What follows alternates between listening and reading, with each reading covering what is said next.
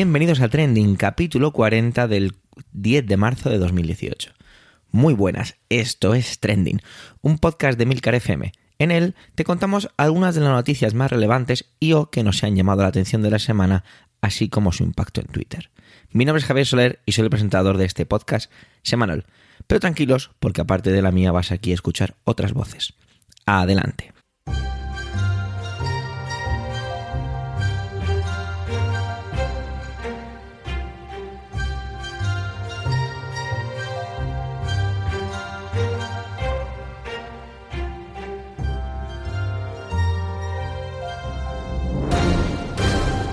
Esta semana no podemos contar con los compañeros habituales, tanto José Antonio como Manuel no estarán para delintarnos con sus intervenciones. No voy a estar solo ante el peligro, pero sí es cierto que este capítulo cuadragésimo va a ser un poco diferente. Y va a ser un poco diferente ya desde el principio, y es que voy a tomarme una licencia y es felicitar el cumpleaños a una gran persona que está en mi vida. Así que feliz cumpleaños, Diana. Eh, al principio creí ser víctima del llamado clickbait, ¿no? Esos titulares que son una especie de cebo, bueno, más bien que titulares, sí, bueno, titulares en los que vamos a hacer un clic para llevarnos a una web. Pero al hacer una búsqueda un poco más profunda, tampoco es que había demasiada información, vi que no, eh, que no lo era, que era real. Es cierto que rompo, rompo, un poquito las reglas de trending, ya que esto no fue especialmente tendencia, y debería haberlo sido, en parte. Pero eh, hicimos muy bien en poner la coletilla en, el, en la cabecera del programa con esa de las noticias que nos llaman la atención, porque esta lo fue.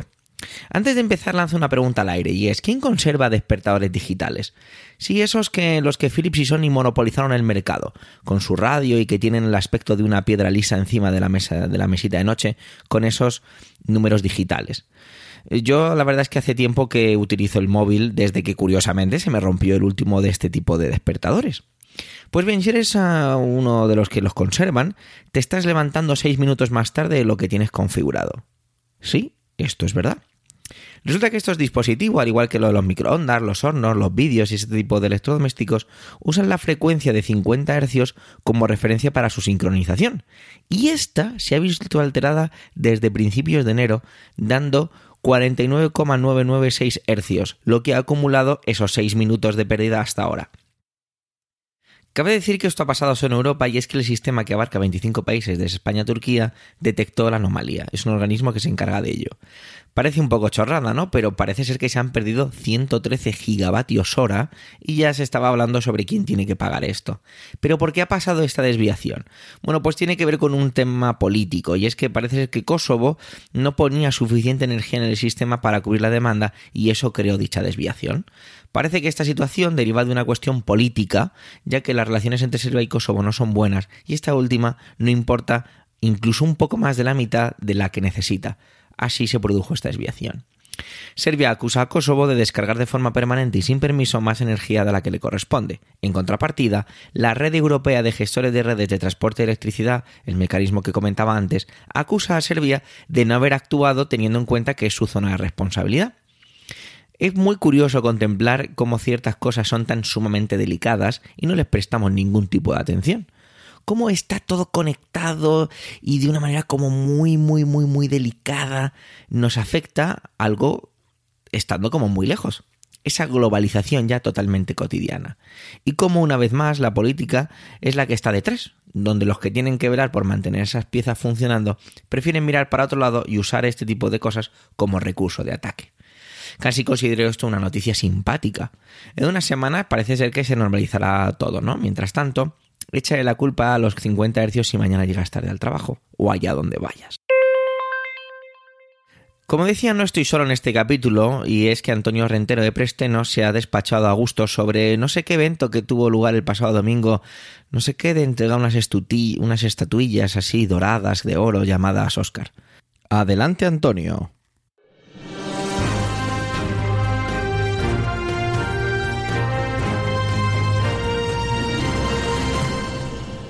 Saludos, soy Antonio Rentero del podcast Preestreno y esta semana vengo a Trending a hablaros de los Oscars de Hollywood. Es ese momento del año en el que el cine se convierte en el núcleo de toda la información. Es la fiesta de la industria cinematográfica de Estados Unidos y por extensión el espejo en el que otras muchas industrias se miran. De hecho, tenemos una serie de palabras que solo utilizamos alrededor de la semana de los Oscars. En pocas ocasiones del cine, eh, perdón, del año se habla de estatuilla, de candidata, de antesala. Los Globos de Oro son la antesala de los Oscars. Y así hasta, bueno, habría ahí un, catálogo que quizá habría alguna vez que seleccionar de esas palabras que a lo largo del resto del año pocas veces se emplean. Como mucho en las imitaciones que en algunos otros lugares, eh, aquí en España, por ejemplo, con los Goya, en, Alemania, en Francia, en Italia, en fin, cada, cada país tiene sus premios de la industria del cine otorgados por las respectivas academias. Y lo curioso del caso es que eh, son las academias de cine, es decir, las instituciones que recogen o que reúnen a los profesionales de los distintos apartados cinematográficos, se supone que de forma gremial, eh, hay algunos apartados en los que todo el mundo puede votar a todas las candidaturas y otros en los que solo los profesionales de ese sector eh, votan a los candidatos compañeros. Pero en cualquier caso lo que vemos es que en, el, la organización de, de, los premios lo que se va haciendo es segregar una serie de categorías técnicas y artísticas para otorgar el galardón a quien se considera que ha hecho durante ese año un mejor trabajo. Todo esto que desde sus inicios, y recordemos que en el año 2018 hemos vivido la edición número 90 de los premios de la Academia, que es el nombre oficial, eh, desde sus inicios, como digo, esto era una fiesta de la industria, para la industria, que paulatinamente se ha ido convirtiendo, eh, la ceremonia en sí me refiero, en un espectáculo que casi supera al, al al propósito original. De hecho, con el tiempo han ido incluyéndose en nuevas categorías. Eh, el caso más, eh, más paradigmático es el de película de animación, una categoría que, claro, hasta que la tecnología no permite que la, que la animación, sobre todo por ordenador, sea mm, tan, tan habitual en, en el cine, no existía, porque básicamente si había una película de animación era una película de Walt Disney. Entonces, si proponías eh, candidaturas a mejor película de animación y prácticamente las únicas películas de dibujos animados que se llevaban a la gran pantalla salían de la factoría Disney, pues era tanto como ponerle premio Disney con el tiempo, afortunadamente, en un sector tan concreto como ese, ha habido distintas productoras, eh, sobre todo de la mano, como digo, de la animación por ordenador, que han hecho que se amplíe ese mercado. Pero de fondo, esa, esa gran fiesta que la academia otorga, eh, o sea, mediante la que la academia otorga unos premios a sus, a sus miembros, como digo, se ha ido convirtiendo en un espectáculo de tal categoría que prácticamente mm, es ya autónomo.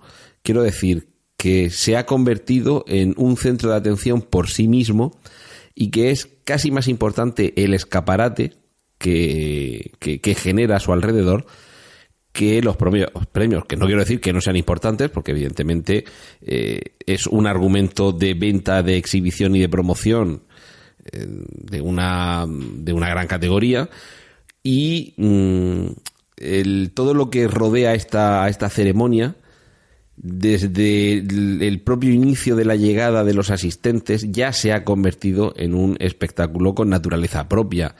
De hecho, aquí en España, en Europa, por, por la diferencia horaria, nos viene bastante mal eh, asistir a toda esa ceremonia, pero en Estados Unidos la tarde de los Oscars es todo un espectáculo, eh, millones de espectadores congregados ante la pantalla, no tanto para ver la ceremonia y saber quién se lleva, quién se alza con la estatuilla, caigamos en el lugar común, en tal o cual categoría, sino ver el aspecto con el que acuden a la fiesta no solo los que están llamados a, poder alzar la estatuilla, sino el resto de personajes que pululan en torno a la industria del cine.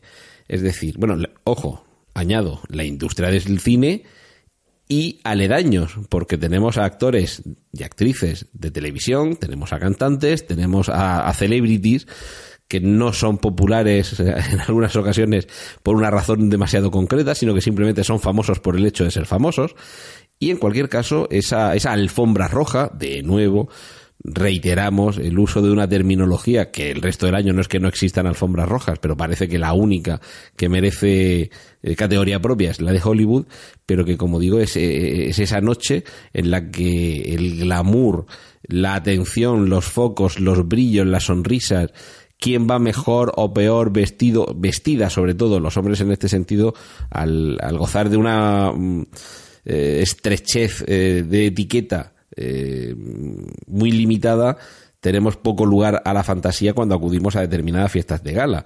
Que nos quede mejor o peor el traje, bueno, que les quede mejor o peor el traje, que el, género elegido sea más o menos, eh, en fin, que tenga alguna concesión a la fantasía, pajarita o corbata o ausencia de ella, pero básicamente son ellas quienes eh, reúnen a la mayor cantidad posible de, atención debido a que los grandes diseñadores tienen ahí un escaparate magnífico. También sabemos que las espectaculares joyas con las que a veces acuden son, son prestadas, que siempre que se, se, pesa en, los millones de dólares que vale la tiara, el, collar o los pendientes que luce tal o cual actriz, actriz barra mm, famosa, y todo esto, si nos estamos dando cuenta que es una celebración de una industria, fijaos que todavía no me he metido en la categoría artística del cine, estamos hablando de una fiesta que celebra la marcha durante ese año de una industria, cuáles han sido los mejores trabajos en general, tanto artísticos como técnicos, pero cuáles han sido los, eh, las películas más populares, las que han gozado más del favor del público y en las que hay una percepción de que la calidad de tal o cual apartado es mayor, toda esa celebración desde hace ya bastantes años lo que se ha convertido, por un lado, es en, en, una excusa para que sirva de escaparate a diversas causas sociales. Y ahora después eh, me refiero a esto de forma un poco más concreta. Y por otro lado, y por si no lo sospechabais, desde hace ya muchos años eh, no vamos a ir a, la prehistoria de los Oscars de Hollywood, pero básicamente a partir de los años 70 es cuando se generaliza la forma de aprovecharse económicamente de toda esa ceremonia para la promoción de las películas, así como de actores o directores que concurren en esos premios. No digo que antes no sucediera el hecho de que los estudios, los productores, metieran dinero en anuncios, en favorecer que los miembros de la academia o los críticos o las publicaciones especializadas como Variety, Variety o similares eh, tuvieran más o menos atención por determinados productos, que de hecho hacerse se hacía.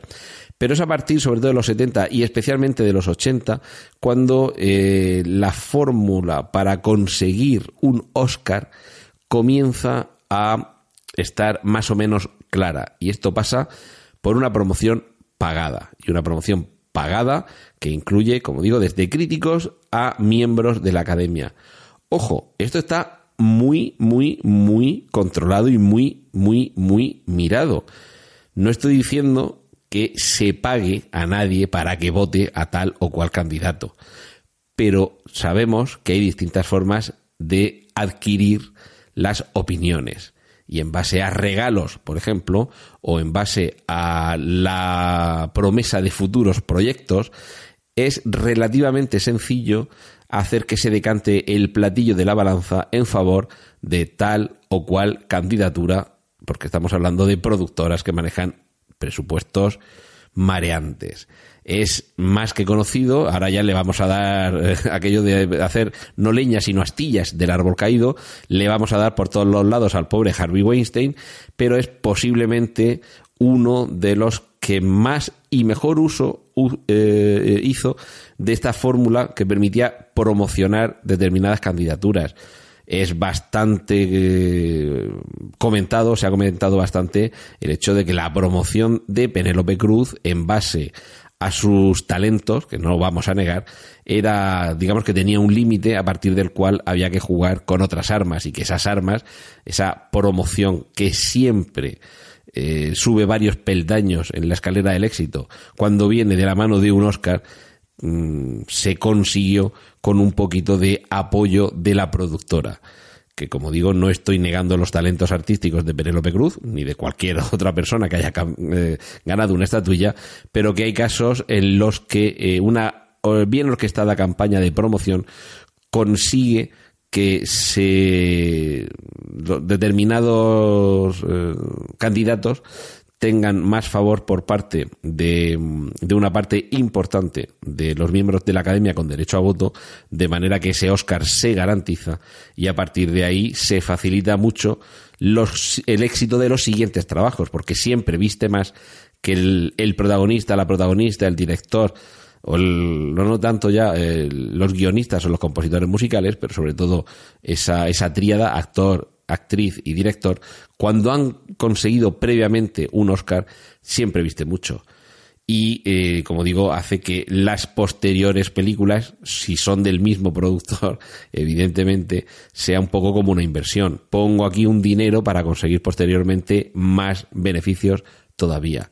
En esto hay algunos casos curiosos, como el hecho de que durante muchos años, tanto eh, Ben Affleck como Matt Damon, cuando se anunciaba en un tráiler su presencia en una película, se les añadía la coletilla, que sabréis que es habitual, de ganador de un Oscar de la Academia.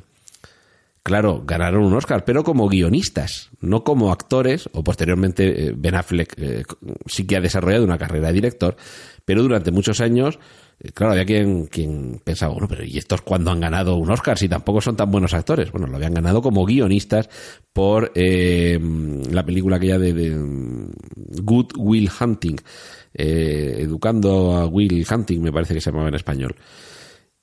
Es decir, que el hecho de conseguir un Oscar, fijaos, se abre puertas que incluso siendo actor, cuando el Oscar lo has ganado como guionista, o si lo hubieras conseguido como director o incluso como compositor musical, siempre es una etiqueta que cuelga debajo de tu nombre y que lo que hace es subir tu nombre un poquito más. Y con esto, para ir concluyendo, me quiero referir también a las causas sociales de las que en muchas ocasiones se vale como escaparate los que aparecen en esa privilegiada alfombra roja, en ese escaparate a, a miles de millones de espectadores en todo el mundo. Mm, no me gustaría ser demasiado crítico con mm, el hecho de aprovechar una popularidad que te la da el ocio, el entretenimiento o la admiración hacia tu trabajo interpretativo o musical, en fin, relacionado en cualquier manera con el cine, para meternos a los demás eh, por los ojos y por los oídos las causas sociales en las que tú crees, porque quizá nosotros como espectadores, en muchas ocasiones lo único que queremos es asistir a la película, no al resto de discurso que tengas. No sé si hasta cierto punto eh, es eh, muy válido el aprovechar esos altavoces que da la popularidad para vender determinadas causas sociales. Y, lo estoy diciendo con la palabra vender, que puede tener connotaciones negativas. Quizá nunca es, em, nunca hay inoportunidad para tratar de apoyar causas que se consideran justas.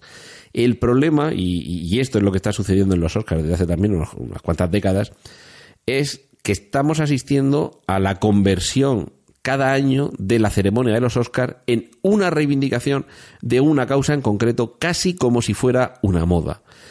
Es cierto que allá, si no recuerdo mal, por los años 90, eh, fue pionero aquello de que una gran cantidad de asistentes a la ceremonia apoyaran una causa concreta y recordemos el famoso lazo rojo que, eh, estaba relacionado con, eh, con el SIDA, con el apoyo a quienes padecían esa enfermedad y apoyo a la investigación para tratar de erradicarla. Es cierto que estas, estas ceremonias en las que gentes tan populares y que tienen tanto predicamento entre el público en general eh, promueven una cierta causa, terminan concienciando.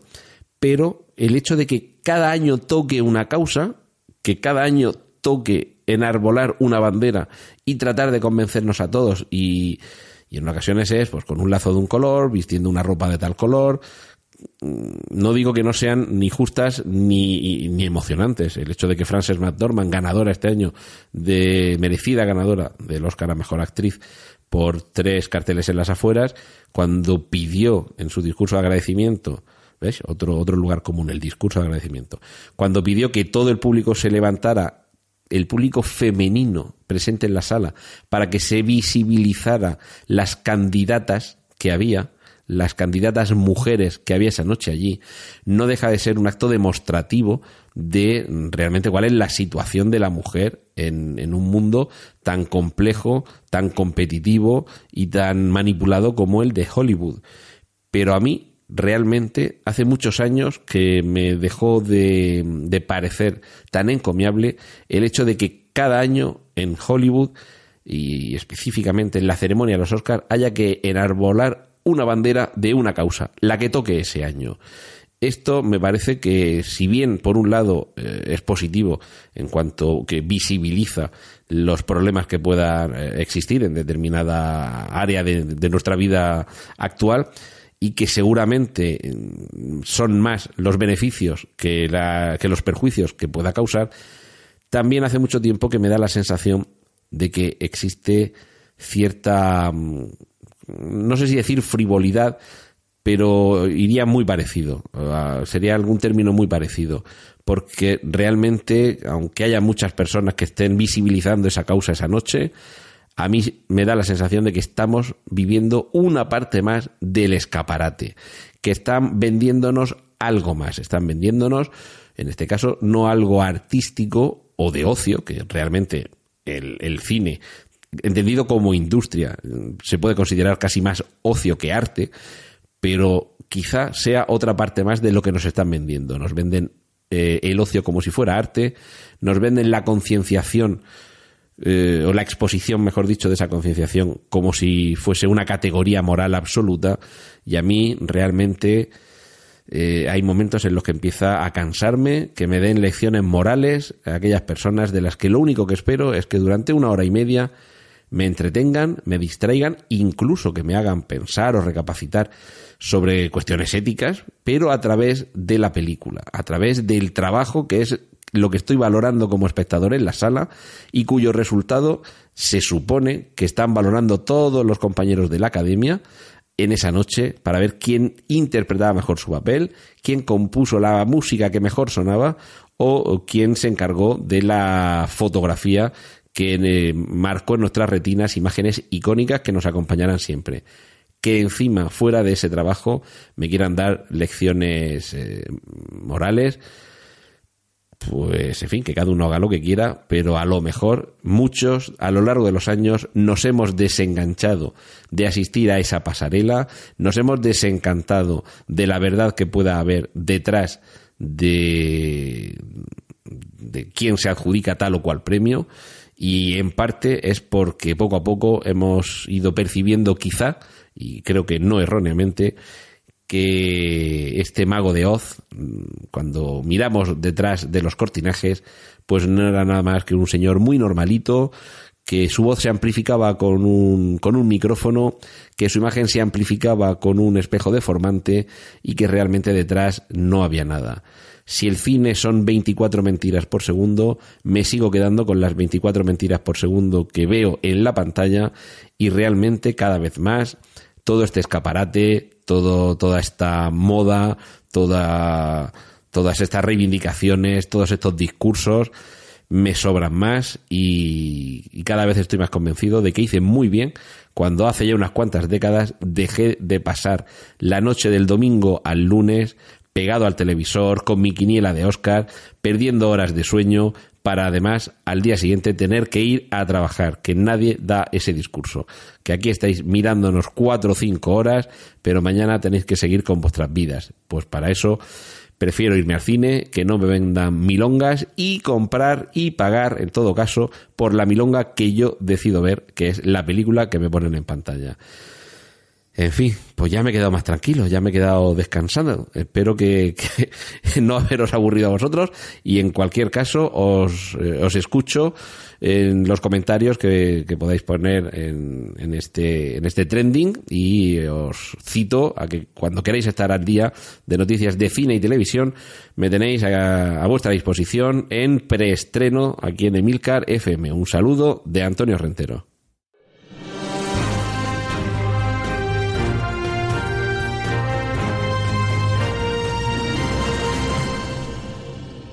El jueves 8 de marzo fue el Día Internacional de la Mujer. Y por supuesto, aquello no fue trending, fue la única noticia del día. o casi. Los hashtags en Twitter se acumulaban, había tantos que me parecía incluso absurdo traerlos. Es un tema tan grande que no sabía cómo afrontarlo. E incluso mm, tuve varias ideas de cómo hacerlo y al final decidí hacer la cosa más sencilla y era contaros un poco cómo viví, no tanto el día en sí, sino las situaciones que generé yo, porque intenté preguntar y crear conversaciones con la gente que me rodea. Por ello os voy diciendo lo que fue para mí pues esas conversaciones con compañeras, amigas y tanto mujeres como hombres de mi alrededor.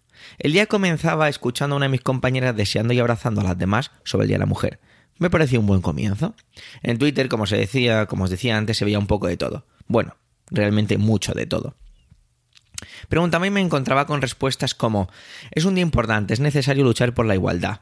Me uno a su argumento, abogo por él.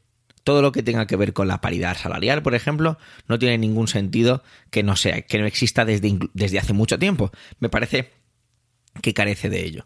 La mayoría de mis compañeras son mujeres y nos tratamos como iguales, pero aquí me lloverán algunas tortas, seguro, pero y espero no ofender a nadie. Existen tantas cosas que están imbuidas dentro de nuestra sociedad o de nuestra cultura, esos llamados micromachismos, que quizá no tengan incluso ni siquiera mala intención, pero bueno, están ahí. Cuidado, no los disculpo. Es nuestra responsabilidad ir eliminándolos para construir una sociedad mejor, más igualitaria. Pero es hora de, también decir que quizá, quizá haya un movimiento excesivamente atacante contra los hombres. No lo sé, yo lo veo así. Hace unas semanas mis compañeras hicieron una especie de tradición que tenían y es que siempre que salía la película de la saga 50 sombras de Grey iban a verla. Yo, como soy una persona que está siempre, como dice un compañero mío, el abogado del diablo, les decía que si hubiera sido el caso contrario, si un grupo de los hombres del colegio nos hubiéramos ido los compañeros a ver una película de ese tipo, pero al revés, hubiéramos sido atacados y marcados de machistas. Y muchas de mis compañeras me dieron la razón. Es cierto que otras no tanto. Pero bueno, era un ejemplo. Un ejemplo que quizá es como muy tonto, pero ahí está. Una compañera me decía que menos día en la mujer y más crear mecanismos reales de defensa, ¿no? De hecho, ninguna de mis compañeras hizo huelga. Lo digo como dato, no entro en valoración si esto fue bueno o malo, no lo sé.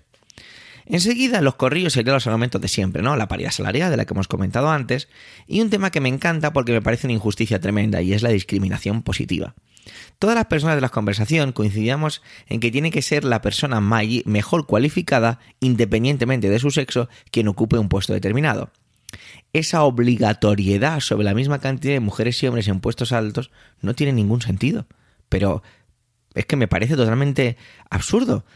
Es como, de hecho creo que es un efecto eh, completamente contraproducente. Lo llamado es como si como esas a ver cómo puedo expresar esto porque en el guion no sabía muy bien cómo ponerlo. Es como si quisiéramos poner a esas personas que están luchando por esa por esa igualdad, algunas de esas personas utilicen el argumento de ese mal llamado sexo débil que de débil no tiene nada para levantarlo. No sé, es que lo veo absurdo. Todas las personas de las conversaciones coincidíamos en eso, en que tiene que ser la persona mejor cualificada. Yo tengo en mi experiencia laboral, siempre he tenido como inmediata superior a mí una mujer. No por ser una mujer, sino porque era la mejor. Y he tenido suerte de que era eso, era la mejor para el puesto, sin más. También se le a reducir ese supuesto extremismo o amarillamente, amarillamente llamado feminazi, que creo que no tiene realmente mucho sentido, ¿no? Que, que lo, han, lo han bautizado así y es una palabra que a mí no me gusta. Mis compañeras se van no sentirse nada identificadas, pero para nada. El mundo es tan grande que en mi pequeña parcela quizá pues no tengo de todo. Hubiera estado genial tener alguna compañera que sí se identificara con esto, no con ese nombre, para así traerlo a trending.